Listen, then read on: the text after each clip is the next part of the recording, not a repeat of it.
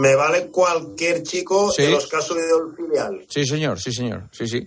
Ciro López, si Asensio se va, ¿quién pierde más? ¿El Madrid o Asensio? Pierden los dos. Creo que pierden los dos.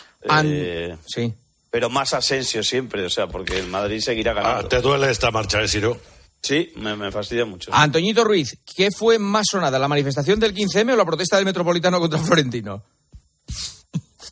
No comen. Al final se ha quedado en nada eso, ¿no? no, no. Sí, se ha quedado en nada. Se ha Sí. quedado en nada. Había un anuncio. Es que no me quedó claro si era a las 19.03 o en el minuto 19, 3 segundos, pero- o el día 19 de marzo del año que viene. Oye, ¿Eso cuándo es la protesta? Mal trabajado, mal trabajado. tengo, tengo- todo Lo guardáis para el queráis. 19 de marzo, el día de San José. Podéis tengo muchos amigos- que queráis. No, bromas no, eh, es que no- sí, No, no, pero Antonio, tengo Pero- muchos amigos atléticos, pero a- hablar de mafias en el año de Negreira Chato es que ya hay gente. Bueno, en el, eh, Guas, en el yo- Atleti hay claro, gente más sensata que ver, insensata. Guas, yo Claro, informo, in- pero Guas, No, no, yo que está muy bien informado, claro, claro. Informo de una iniciativa Sí, que claro. eh, propone la Unión Internacional de Peñas Y para que se en la nada. gente del estadio y nadie lo ha secundado. Claro, No, pero seguramente es porque estaba mal, publicitada. Seguramente es porque estaba mal publicitada, No, porque no creo que el no. resto del estadio apoye a Florentino Pérez. O sea, es que No, pero no, no apoya, faltaba. no, apoya no hacer el ridículo. Bueno. Ah, Eh, hombre. compañeros, gracias. Eh, ya Ahora- podéis poner la tele a ver quién ha ganado las elecciones, que ahora ya así estáis más tranquilos, ¿vale? Gil Manzano, el mejor del día. Gran- vaya lo del... Un abrazo. Ten points. Adiós. Adiós. Señoras, señores, hasta aquí el tertulión de tiempo de juego. Mañana a las once y media les esperamos en el partidazo. Ha sido un placer. Descansen. Adiós.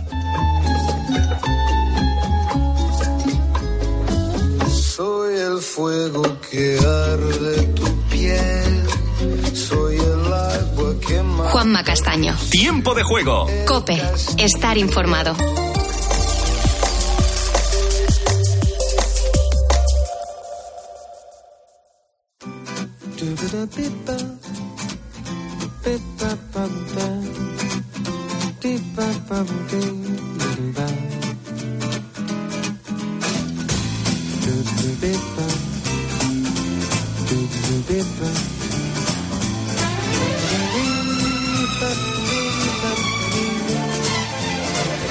Hola, buenas noches y bienvenidos. Bienvenidos a este programa que arranca la semana, empieza el 29 de mayo y ojo que acaba el 4 de junio. Esta noche no me vais a rectificar porque efectivamente cambiamos de mes. En pandilla de pelundrones, pelagatos. Son el equipo del programa que me ayudan a que este tiempo de radio sea entretenido, sea interesante y te acompañe en estas noches de trabajo, de estudio o de insomnio. En la realización del programa está el Supermanitas Javier Campos. Ahí subiendo la música como los músicos, ¿no? Abriremos el programa como cada noche con el expediente de la crónica negra, la dama oscura del programa. Mónica García, buenas noches. Hola Adolfo, buenas noches. Hoy abrimos el expediente de una mujer, Lizzie Borden, de cuya muerte se van a cumplir 96 años esta semana. Fallecía el 1 de junio de 1927. Todo apuntaba a que fue ella quien mató a su padre y a su madrastra. Sin embargo, quedó absuelta en el juicio y pasó a convertirse en un personaje popular en los Estados Unidos de finales del siglo XIX. Solo te diré que sobre ella se han hecho documentales, se han escrito libros y hasta se menciona en distintas canciones estadounidenses. El caso de Lizzie Borden inspiró incluso esta canción infantil. Lixi Borden cogió su dio cuarenta chazos a su madre cuando vio lo que había hecho. Le dio cuarenta y uno a su padre. Bueno, una canción infantil, desde luego no para todas las edades. Querida Carmen Cerván, con los especiales de la noche después del boletín de las dos, una en Canarias. Muy buenas noches. Hola Adolfo, buenas noches. Pues te avanzo una cifra, 35 mil millones de dólares. Es el patrimonio estimado de la Casa Real de Tailandia. Ojo, está considerada la más rica del mundo. Esta noche nos adentramos en monarquías no ricas, riquísimas. Una de ellas, la de Mónaco. En la Catedral de San Nicolás de Mónaco y ante los invitados oficiales de 22 naciones, entre las cuales figura España, se celebra la solemne ceremonia del matrimonio canónico del príncipe Raniero III con la famosa artista cinematográfica Grace Kelly. Pasaremos por otro principado también muy pequeño. Estaremos en Liechtenstein, también en Marruecos. Todo esto a partir de las dos, una hora menos en Canarias. Licentain, qué difícil es, ¿eh? Pa- eh, poneros a decirlo, ahora cómo cuesta su trabajito. Licentain, ¿eh? Licentain. El, eh, eh, el, el, el, el, el- ¿cómo el dati de cuestión El del programa. Querido Pedro González, muy buenas noches, querido amigo. No puedo contigo, ¿eh? Cada vez está la cosa peor. De hecho, estoy dándole vuelta a ver qué puñetas quiero decir con pelundones.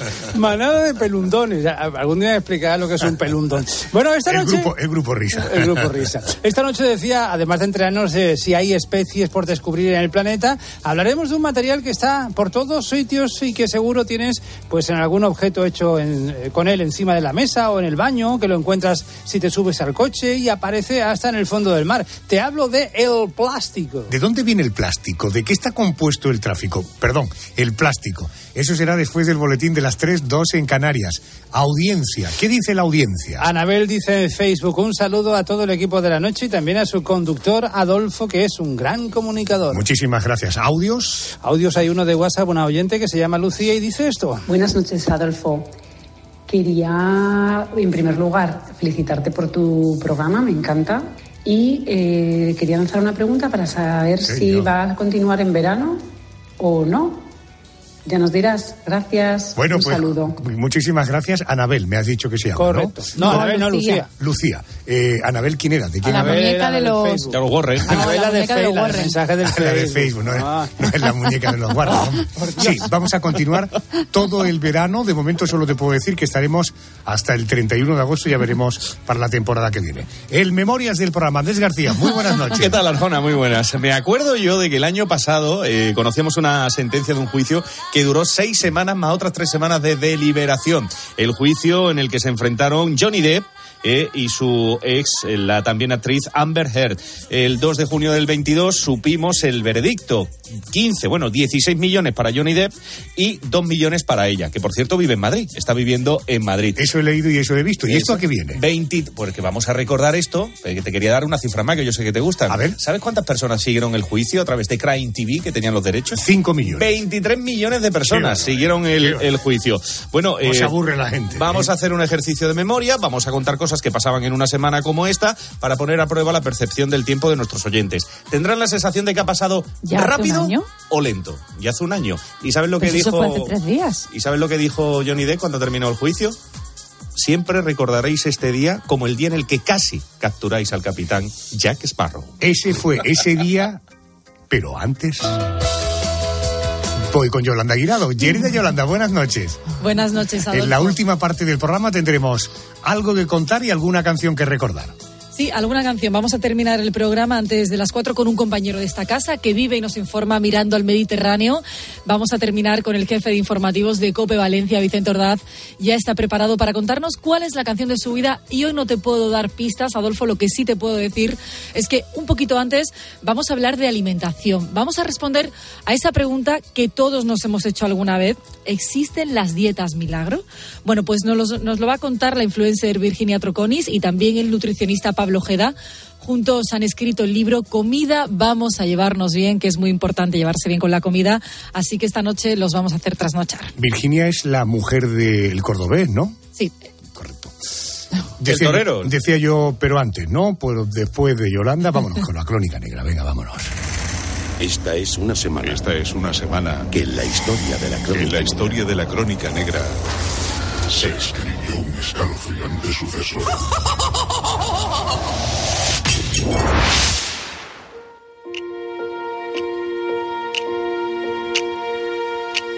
Eran las nueve y media de la mañana del 4 de agosto de 1892. Abby Borden estaba cambiando las sábanas en la habitación de invitados. En su casa. En el número 92 de Second Street. Su marido había salido poco antes al centro de Fall River, en Massachusetts.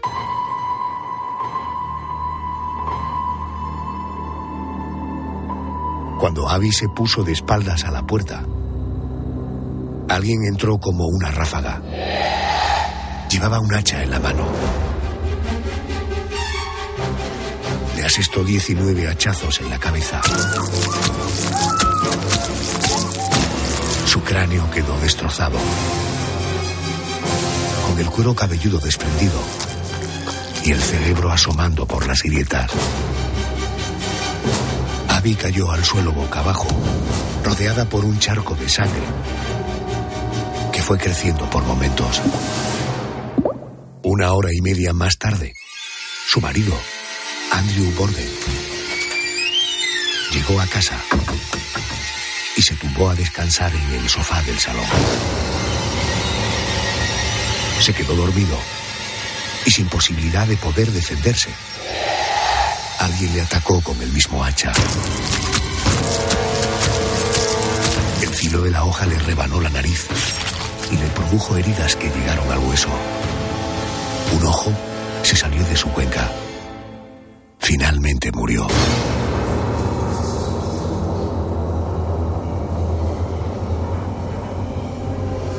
Todas las sospechas de este doble asesinato recayeron sobre la hija de Andrew, Lizzie Borden.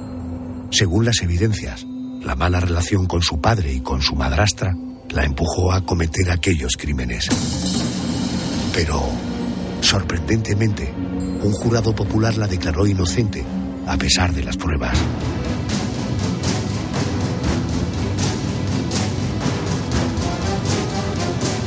Lizzie Borden fue señalada como una parricida, una mujer sin piedad que asesinaba con premeditación. Ella fue conocida como la asesina del hacha. Borden cogió su hacha y le dio cuarenta chazos a su madre cuando vio lo que había hecho. Le dio cuarenta y uno a su padre.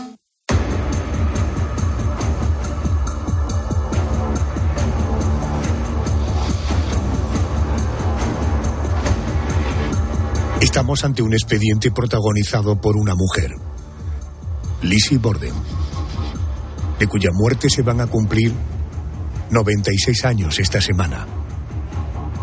Fallecía el 1 de junio de 1927. Su caso fue una causa célebre en los Estados Unidos a finales del siglo XIX, convirtiéndose incluso en parte de su folclore.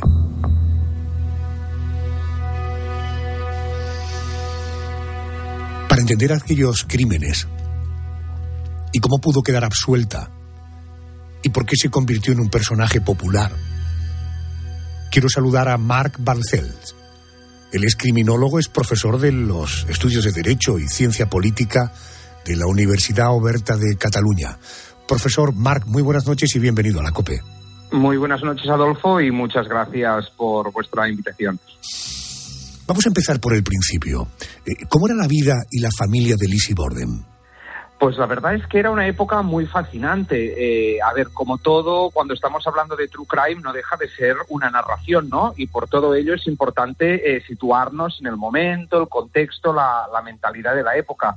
Como bien se ha escuchado, pues Lizzie Borden es una chica que nació en el año 1862 en el estado de Massachusetts, en los Estados Unidos. Por lo tanto, tenemos que estar pensando que es una mujer de esa época, con todo lo que conlleva ser mujer y ser juzgada a, como asesina eh, en ese momento, ¿no? Entonces, eh, Lizzie Borden es la hija de un hombre acaudalado, de un señor muy rico llamado Andrew, y ella lo que le pasó fue que perdió la madre cuando era muy pequeñita, a los tres años, y este señor contrajo segundas nupcias con la que será la madrastra de Lizzie y de su hermana Emma, que se llamaba Abby Borden por, por matrimonio con el padre, ¿no?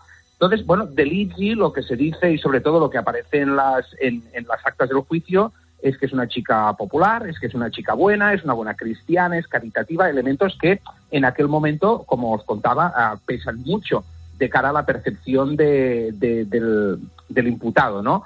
Del juzgado. Y entonces sabemos básicamente que vivían en, una austeridad muy espartana, lo cual es muy, es, es, muy chocante con el nivel adquisitivo que tenía la familia. Lo que pasa es que el padre era precisamente también muy rico porque retenía mucha parte de esa riqueza en el sentido de que, eh, pues, por ejemplo, eh, vivían en austeridad, a agua fría todo el rato y, por ejemplo, se dice que ellas dos, las dos hermanas, nunca llegaron a casarse simplemente porque el padre no lo permitía, porque precisamente lo que se quería ahorrar era ah, la dote.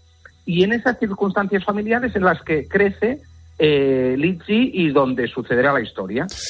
Los años fueron pasando y Lizzie se convirtió en una mujer que superó la treintena. Una mujer de cabello rojizo, con un carácter arisco y con una frialdad que asustaba. Mark, eh, ¿por qué le cogió esa, digamos, tremenda manía a su madrastra e incluso a su padre? ¿Hubo algún hecho concreto que lo provocara o esta sucesión eh, de frialdad, de distanciamiento, incluso, en fin, lo huraño del padre pudo provocar que en ella se embrionara un cierto odio? Seguramente, aunque también es verdad que A, los datos más específicos se pierden un poco en la noche de los tiempos y en la documentación recogida y evidentemente tampoco todo quedó demostrado en el juicio como vamos a ver. Lo que, lo, lo que hace que los elementos de esa historia queden envueltos en un velo de misterio. Aunque sí que se cree que aparte de lo que comentábamos de que el padre los, la, la, las obligaba a vivir en condiciones duras, el problema era que no lo hacía tanto con la madrastra, a quien incluso a la hermana de la misma le llegó a donar una casa propiedad de, este señor. Por lo tanto, ahí ya se empieza a crear un cierto resquemor, no es la madre biológica, ellas están obligadas a, lo que decíamos antes, ¿no? De situarlo en un contexto sociocultural. Claro, el padre, digamos que los obliga a ser eh, mujeres que van a quedar eh, solteras a lo largo de toda su vida. Por lo tanto, también hay un elemento de, sobre todo por la mentalidad de la época, de frustración, de que no les dejara estar con otras personas.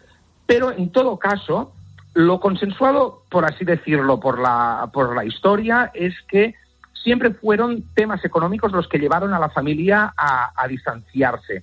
Sobre todo el padre siendo tan frío y tan distante, pues también las condenaba a esta vida más dura, a esta vida más austera, a una soltería, en una época donde, como decíamos, estaba mal vista. Por lo tanto, no eran unas relaciones familiares dentro de un núcleo familiar afectuoso en el cual todo el mundo a, a, a, se amara uno a los otros. Entiendo. Vamos a situarnos en el 4 de agosto de 1892. Es el día de los brutales asesinatos del matrimonio Borden. ¿Qué ocurrió? ¿Cómo sucedió todo lo que sucedió? Pues todo empieza por la mañana. Me sabe mal eh, defraudar a los que esperan una noche tormentosa con, eh, con, con, lluvia, etcétera, etcétera, y viento. Es un hecho, vamos, muy, muy, muy, aunque vamos a, a indicar que nunca quedó del todo esclarecido, sobre todo en, en, el lugar donde los hechos se tienen que esclarecer, que es en un tribunal penal, ¿no? Pero en cualquier caso, Andrew, por la mañana, el padre, se va a trabajar. La hermana de Lizzie no se encontraba en la casa porque estaba fuera de la ciudad visitando a unos parientes. Por lo tanto, en la casa quedan Lizzie, Amy, la madrastra, y una criada irlandesa de nombre Bridget Sullivan. Entonces, el padre regresa a media mañana, entonces dice, bueno, lo típico, ¿no? Voy a saludar a mi esposa, una cosa que le sorprende es que la puerta de la habitación está cerrada con llave y cuando le pide a la criada que por favor la abra, Lizzie la intercepta y dice, no, no, no, no, es que no está dentro, se ha ido a visitar a un amigo que estaba enfermo. Y es el momento en que el padre eh, dice, bueno, pues como no está aquí mi esposa, descanso en el sofá un rato. Entonces, la versión a partir de aquí de ella, como sospechosa, es que a las once y cuarto de la mañana se encuentra al padre muerto en el sofá, con lo que luego más tarde sabrá que son heridas de hacha, pero que en aquel momento lo que son a ojos de cualquier no experto son heridas de algún objeto afilado, sobre todo en, en, la cabeza. La criada entonces lo que hace es ir a buscar a, un doctor, que más tarde va a ser quien haga in situ la autopsia, y entonces básicamente lo que Lizzie sigue contando es que está preocupada por la, por la madrastra. Uh, y entonces pone, antes había dicho que había un amigo enfermo, y él dice, no, es que la, la, visitó un amigo, ¿no? Como poniendo a alguien de fuera que habiendo entrado en la casa resultara sospechoso. Abren la puerta de la habitación y entonces la encuentran muerta con la misma tipología de heridas que el padre. Así que en este sentido el crimen también queda envuelto en un halo de misterio porque no tenemos que olvidar que en ese momento donde ya la puerta de la habitación se abre, la casa ya está llena de gente que ha escuchado los gritos y por lo tanto es como esta atmósfera de nadie ha visto nada, hay una versión de los hechos por parte de Lizzie que podría ser o no ser la asesina. Las autopsias de aquellos dos cuerpos fueron realizadas, como decía Mar, dentro de la misma vivienda, sobre la mesa del comedor. Allí los cadáveres fueron estudiados y abiertos en canal para dar con alguna pista que condujera al culpable. Aquel día en la casa había dos personas. La sirvienta y Lizzie Borden, además del matrimonio asesinado. El matrimonio Borden recibió sepultura unos días después de su asesinato. Es especialmente llamativo que los cuerpos fuesen enterrados sin sus respectivas cabezas.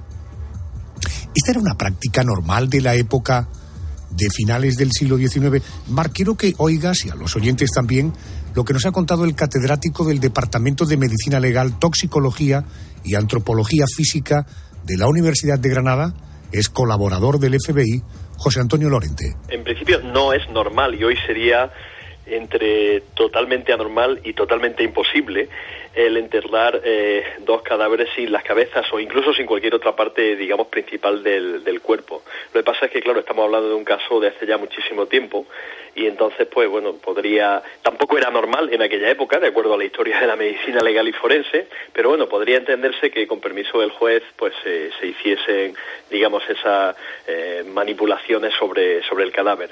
Lo que se pretendía, lógicamente, era tener las cabezas que tenían una serie de, de lesiones muy graves por heridas básicamente por, por lo que se denominan de manera genérica arma blanca, como pueden ser hachas, eh, eh, cuchillos o incluso cualquier otro instrumento que, que, que corte, y eh, mantenerlas con el objeto de si aparece el arma con la que se sospeche que se han producido las heridas o si aparece un arma en la casa o en algunas pertenencias, pertenencias de quien se cree que es el autor, o en este caso la autora de los hechos, pues poder dar golpes similares que normalmente se hacían en aquella época en piel de cerdo y ver si el tipo de herida que aparece, la forma que tiene, etcétera, es eh, similar o incluso idéntica a las que puedan tener las cabezas.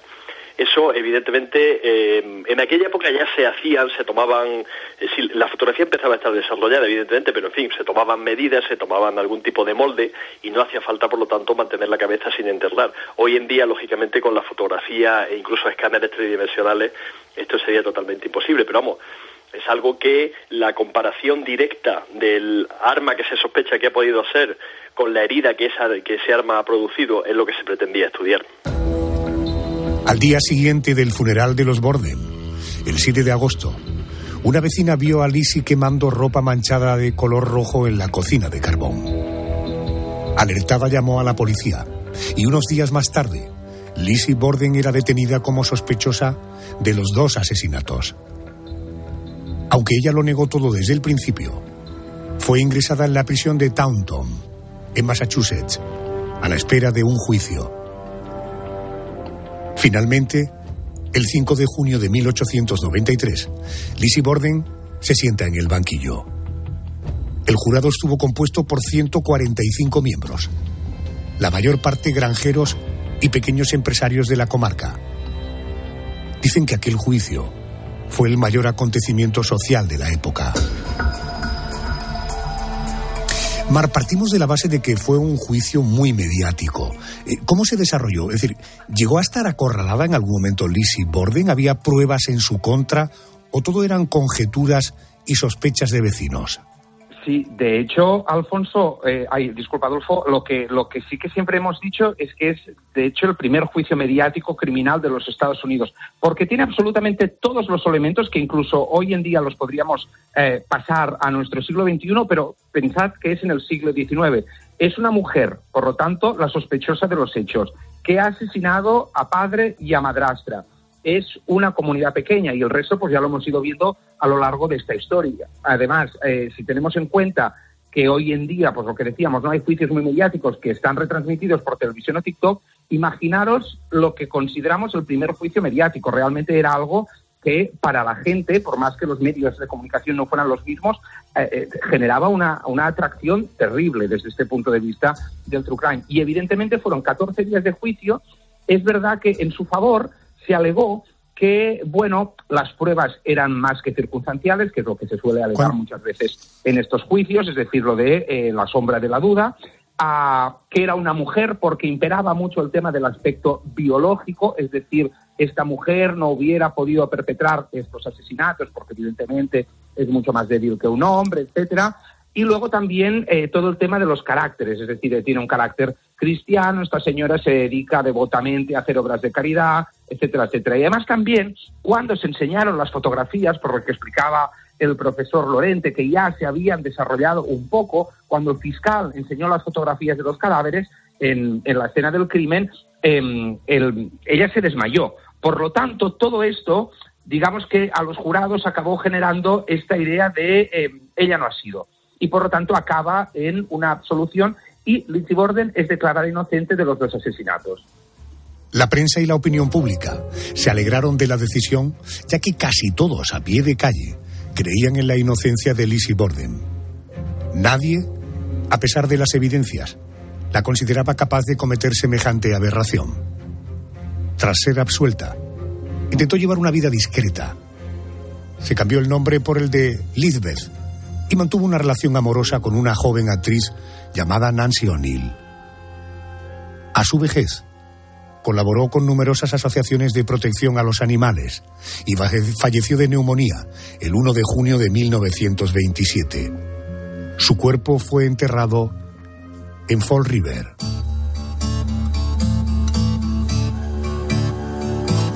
He querido contactar con nuestro corresponsal en Estados Unidos para que nos sitúe en esta ciudad, o que sitúe la ciudad en el mapa y que nos cuente qué queda hoy de la historia de Lizzie Borden. Querido Juan Fierro, buenas noches. Buenas noches, Adolfo. Pues Fall River es una pequeña ciudad a 74 kilómetros al sur de Boston que no olvida lo ocurrido aquel 4 de agosto de 1892 no lo olvida porque resulta rentable, porque hay mucho turismo interior que busca en Fall River los ecos de aquel doble asesinato. Aunque desde hace años, desde el ayuntamiento y también desde la sociedad histórica de la ciudad, se ha intentado inclinar la balanza del lado de la inocencia de Lizzie Borden, a muchos de los habitantes The Fall River no les molesta su historia y aseguran que nunca se sabrá la verdad.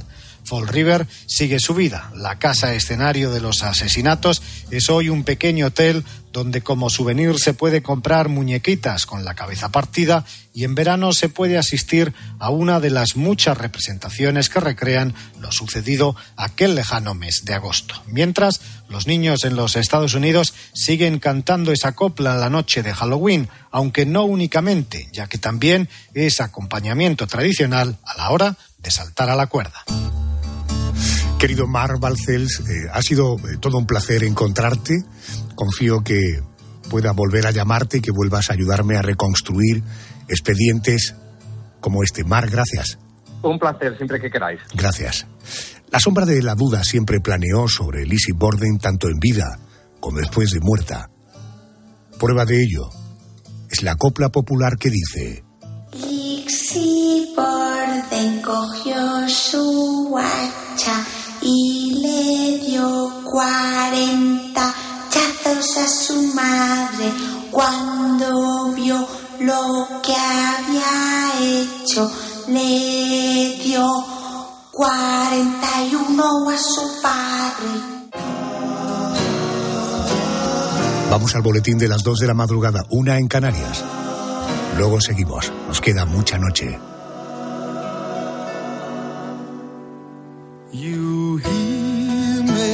so freely and see how